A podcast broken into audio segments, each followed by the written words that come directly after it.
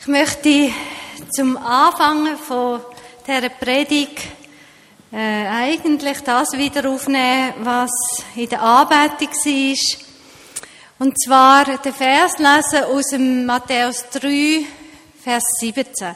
Übrigens könnte der Gastgeber noch mit der Bibel umgehen. Ich werde verschiedene Stellen lesen und es geht euch bedeutend einfacher aufmerksam zu sein, wenn ihr die gerade auch noch mitlesen. Das ist äh, hilfreich, wenn ihr die Bibel gerade auch in der Hand habt und das sucht. Äh, sie verteilen gerade die Bibel. Ich lese fang den Vers, wo Jesus tauft worden ist und dann eine Stimme aus dem Himmel sagte, dies ist mein Sohn, ihm gilt meine Liebe, ihn habe ich erwählt. Das ist das, was Gott sagt. Das ist mein Sohn. Den habe ich lieb. Den habe ich erwählt. Ihm habe ich Freude. Das, was er eben auch über uns sagt. Ich war vorhin am Anfang vom Gottesdienst noch dann bei den Kindern. Ähm, Ihr müsstet das einmal sehen, wie das ist. Ich bin äh, beim Vorschulalter vorbeigelaufen. Da sind vielleicht etwa 50 Kinder, die arbeitet und der zwölfjährige Michael in etwa äh, mit seiner E-Gitarre tut die leiten. Also es ist wahnsinnig. Das müssen ihr einfach mal sehen. Das ist so sagenhaft und da denkst du, ja, da freue ich mich über die Kinder, über jedes Einzelne. Wie Gott meine Leiter segnen. Und da denkt man einfach, ja, da versteht man Gott, wenn er sagt, ich freue mich. Ich freue mich über meinen Sohn. Ich bin stolz auf ihn. Ich habe ihn erwähnt. Das kann man so richtig nachvollziehen. Ich äh, empfehle euch also allen, einmal dort vorbeizugehen, so nach der Fünfe. Das ist einfach so eine Ermutigung, was dort äh, passiert unter den Kindern. Das Thema von heute ist äh, das schlimme Gefühl, nicht zu genügen. Das ist ein Gedanke, ein Gefühl, Fragen, die uns ja immer wieder beschäftigt. Ein bisschen in verschiedenen Formen. Aber die Frage, bringe ich genug? Für meine Familie, für meine Nachbarn, für die Arbeitsstelle. Und bringe ich mir selber genug? Genüge ich mir? Meine Ansprüche, die ich habe, wie die Musik muss sein, oder? Genüge ich dem? Wie mein Haushalt muss aussehen? Genüge ich meinen eigenen Vorstellungen? Bin ich genug und bringe ich genug? Das ist eigentlich eine Frage, wo ich merke, das beschäftigt all immer wieder, auf irgendeine Art. Äh, Im Eisgottesdienst ist jemand gekommen und hat gesagt, ja, du eigentlich, das ist eine Frage, die mich gar nie beschäftigt. Und dann habe ich gesagt, ja, dann ist das ja super, äh, wenn das dir gut geht. Dann hat sie gesagt, nein, was ich mir nur immer überlege, lege, mache ich es gut genug. Also, das wäre in etwa etwas gleich. Man könnte auch fragen, mache ich es gut genug? Genüge ich? Bringe das, wo mein Ehepartner will? Sagt das in der Freizeit? Sagt das in der Sexualität? Bringe, genüge das, äh, was andere von mir erwartet? Oder ich meine, als Schüler, wir sind uns gewöhnt, von Anfang an immer gute Noten müssen zu bringen. Wir wissen, wenn wir schlechte haben, dann genügen wir nicht. Ganz einfach. Das kommt ziemlich direkt und klar und jeder lehrt von Anfang an, ich muss gute Noten bringen, damit ich genüge. Und natürlich dann auch die Angst immer wieder eben nicht zu genügen. Im Hauskreis bete ich schön genug tönt es wirklich so, wie es sollte tönen und wie die anderen das auch gut finden? Das ist eine Frage, die ich immer wieder höre. Bete richtig. Genüge ich im Betten? Genüge ich in meiner Geistlichkeit? Müsste ich echt mehr? Was könnte ich machen, damit ich geistlicher wirke? Bei den Nachbarn genüge ich denen, helfen genug, merken sie, dass ich mit Jesus unterwegs bin. Immer wieder die Frage, genüge ich? Aber eben auch mir selber, ich merke immer wieder die Angst oder der Satz auch, es muss mir doch niemand sagen, ich genüge nicht. Ich gebe ja alles, was ich habe. Also muss es doch lange. Und damit versuche ich mich abzusichern und zu sagen, ja, es muss doch genug sein, was ich bringe. Die, das Leben in der Dauerangst, jemand könnte etwas an mir finden, was nicht gut ist. Jemand könnte etwas sagen, das müsstest du ändern. Die Dauerangst, da nicht zu genügen. Also, genüge ich, ist eine Frage, die uns auf verschiedenste Arten immer wieder beschäftigt. Und ich glaube, es ist eine tiefst menschliche Frage.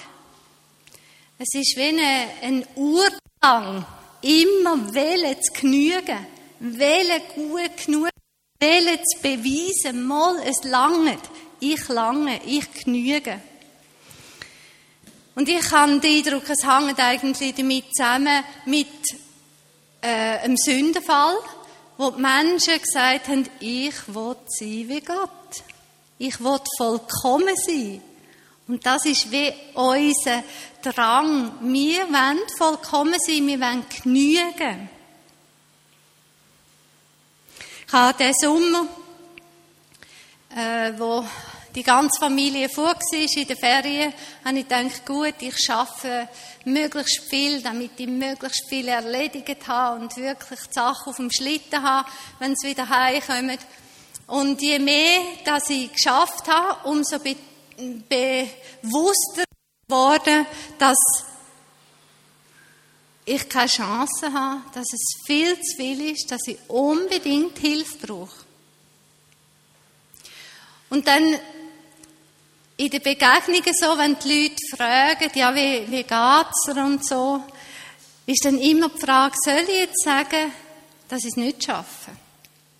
Dass ich eigentlich nicht genüge? Oder was denken euch die? Denken sie echt, ja, die ist auch wegen dem falschen Platz und ja, kleines Wunder, hast du schon immer gedacht. Und so Gedanken, dass man sich überlegt, was denken die, wenn ich Hilfe brauche. Für viele wird die Frage auch wie zum ganzen Lebensinhalt. Also das ganze Leben wird wieder darauf ausgerichtet, äh, die ganze Kraft wird darauf verwendet, zu verstecken, auszubügeln, zu beweisen, dass ich doch eigentlich genüge. Dass es genug ist. Im Geschäft, niemand soll merken, dass ich die Sache vergessen habe. Äh, ich sage zwar, oh nein, nein, ich habe es gerade erledigt und gehe es machen. Oder dass ich Termine nicht einhalten kann, versuche irgendwelche Erklärungen zu geben, warum das nicht gegangen ist, immer aus der Angst, ich genüge nicht mehr, ich bin dann nicht mehr angenommen. Ich gehe durch.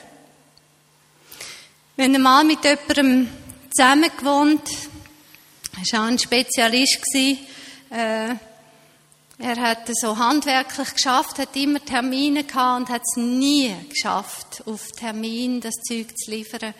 Äh, also es hat unendlich viele Notfallübungen gegeben, bis sogar am Heiligabend, bis zu den Vier äh, sind alle in der Werkstatt und haben geholfen, um die Termine einzuhalten.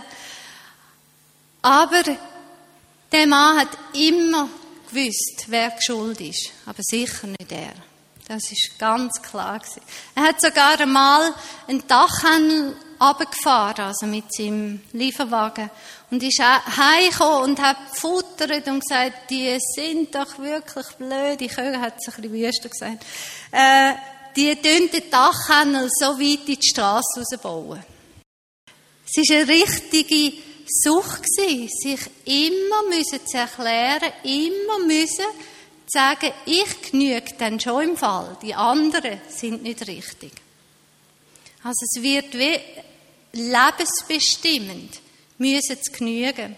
Ich habe in den Sommermonaten im Magazin von der BZ gelesen, äh, da haben sie so über Angst Leute geschrieben.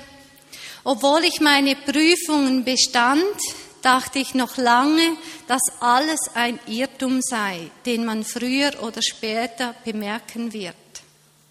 Also einer hat gesagt, ich habe immer in dem, der Angst gelebt, ich, genüge ja nicht. Folglich müsste ich irgendwann merken, dass das ein Irrtum war, dass ich meine Prüfungen bestanden habe. Die Angst nicht zu genügen, die verleitet ja auch andere zu beobachten. Zu schauen, was machen die nicht recht? Was machen sie ein bisschen weniger gut als ich? Damit ich nachher quasi kann sagen, ja, also so schlimm bin ich dann also noch lange nicht. Also wir vergleichen, um uns können, äh, selber gross machen. Paulus hat in seinen Briefen genau die Thematik immer und immer wieder aufgenommen. Er hat gewusst, das ist jetzt tiefst menschliches Problem.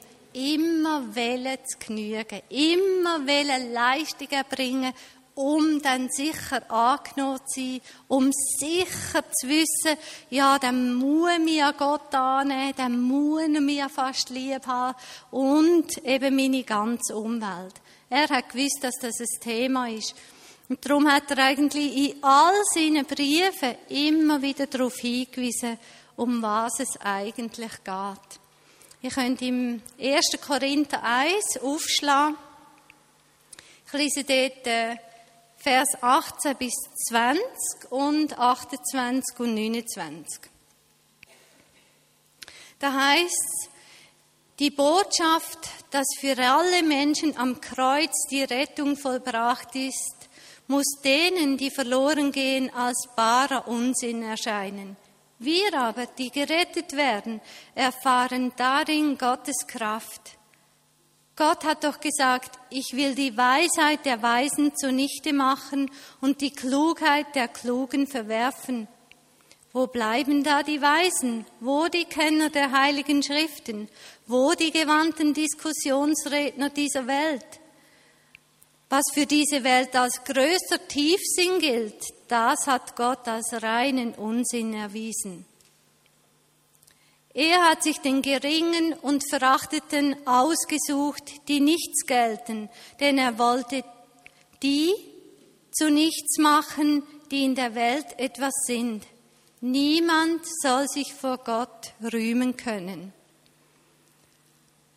Niemand soll können sagen, ich bin gut genug.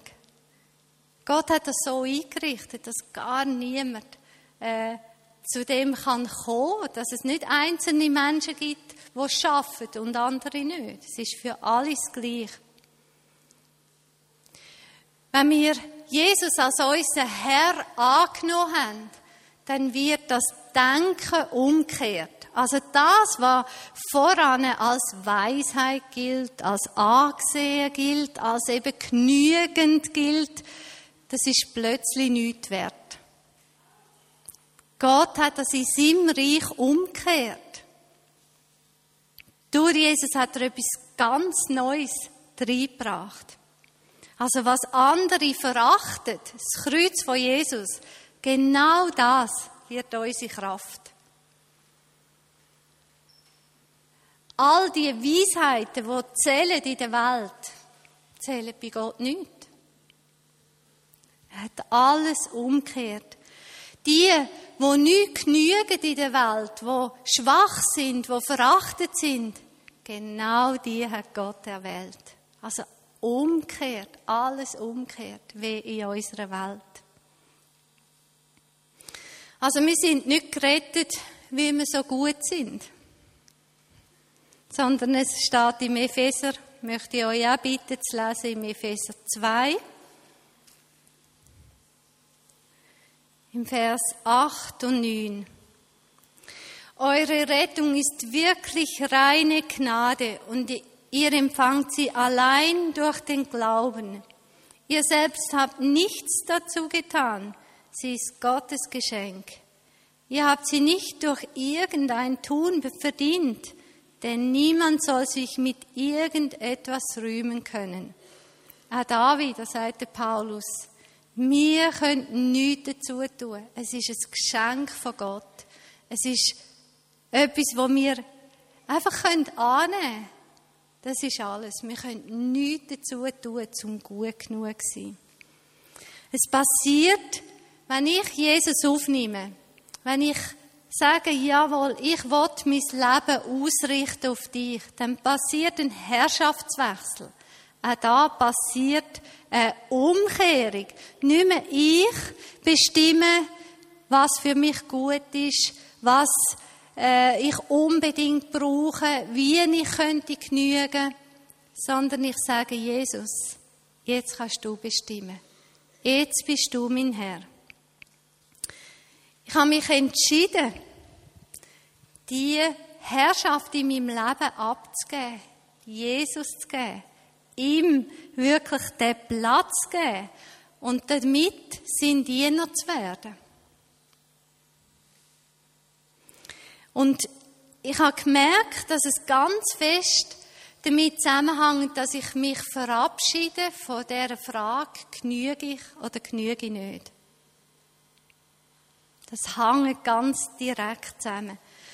Ein Diener sein, das heißt unter der Herrschaft von jemand anderem stehen.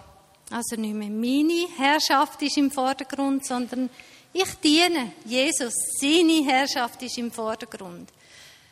Wenn wir so uns an Filme, an alte Filme erinnern, sind ja die Dienerfilme so karikiert dargestellt, ein bisschen übertrieben, oder? Äh, wie es eben entweder Bückling machen und hin und vorne. Und mir kommt immer bei dem Diener sein, der Last Dinner in Sinn. Äh, der Diener habe ich gerade vor Augen, wie er sich wirklich bemüht, äh, seinem Herr, seiner Herrin alles recht zu machen. Er macht einfach alles. Und vielleicht sind das auch oft die Bilder, die uns so äh, zu, verleitet zu denken, ja, so ein Diener zu sein, also komm, es gibt Besseres, oder? Das ist nicht ganz so attraktiv. Es, man ist unselbstständig, man scheint dumm, man ist abhängig. Das ist ein Wert, wo niemand will in dieser Welt. Unabhängigkeit, Selbstständigkeit, das ist ein wichtiger Wert. Und wir sagen, nein, ich werde ein Diener und ich werde abhängig. Genau umgekehrt. Genau umgekehrt wie das, was uns sonst gesagt wird. Ja, jetzt Diener sein hat auf jeden Fall auch Vorteil. Ich kann nämlich abgeben. Ich muss nicht mehr mich kümmern, dass es mir gut geht. Das macht nämlich mein Herr. Ich darf ihm vertrauen.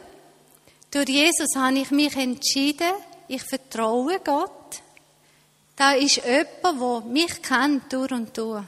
Ich vertraue auf ihn und muss nicht selber rübeln und machen, um eben zu genügen. Ich kann eigentlich entspannen, kann hinterlehnen und sagen, also Herr, ich gehe mit dir. Ich gehöre zu dir. Und ich will mit dir unterwegs sein. Ich bin überzeugt, dass der Paulus nicht umsonst immer und immer wieder sagt, denkt doch daran, vergesst das nicht. Äh, Warum habt ihr wieder versucht, selber zu genügen? Warum macht ihr das immer wieder? Vergesst es nicht.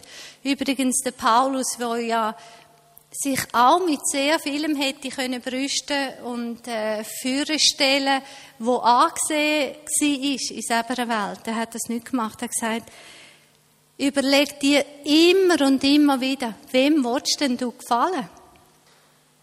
Den Menschen oder Gott? sagt er im Galater 1, Vers 10. Er sagt, du musst nicht vergleichen. Das hast du gar nicht mehr nötig. Als Diener von Jesus musst du nicht vergleichen und äh, dich wollen beweisen, dass du dann auch gut genug bist. Das hast du nicht nötig, weil du bist angenommen. Du bist schon ein Kind von Gott. Du brauchst das nicht mehr. Also erinnere dich doch daran, du hast dich entschieden, durch Christus Gott zu vertrauen und nicht mehr aus dir selber rauszuleben. Damit kommen wir zurück zu unserer Ausgangsfrage. Genüge ich mir? Genüge ich den anderen? Ich habe oder muss euch sagen, ich weiß, dass ich nicht genüge. Das ist es so. Es gibt Sachen, wo ich das Gefühl habe, ja, gut, da könnte man vielleicht noch denken. Aber ich könnte euch sehr viel aufzählen, wo ich weiß, da genüge ich nicht. Und wo ich auch weiss, ich kann mich also anstrengen, wenn ich will. Zum Beispiel bei meinen Eltern. Ich kann mich anstrengen, wenn ich will, ich genüge nie. Das ist eine Tatsache. Und eigentlich würde ich natürlich gerne den Eltern genügen. Ich wäre schon froh. Sie fänden, äh, dass endlich genug ist, was ich mache. Aber ich weiß, es genügt ihnen nicht. Also, ich weiß, ich genüge nicht. Also, lasst uns die Frage umkehren. So wie Gottes Reich eben das umgekehrt ist. Ich frage nicht mehr, genüge ich mir, genüge ich den anderen um mich herum, sondern genüge ich meinem Herrn. Bin ich näher genug? Weiß ich, wo er angeht? Lebe ich ein Leben mit erneuerten Wert? entscheide ich mich immer wieder neu, so wie der Paulus sagt, eben neu zu denken, mein Denken umkehren, sagen, Herr, ich will nicht in dem alten Müssen genügen bleiben, sondern wirklich verändert werden. Mein Denken soll erneuert werden, dass ich weiß, ich bin aus Gnade gerettet. Das ist ein Geschenk, darf ein Kind vom höchsten Gott sein. Zum Schluss wollte ich noch die Verse lesen aus dem 2. Korinther 6.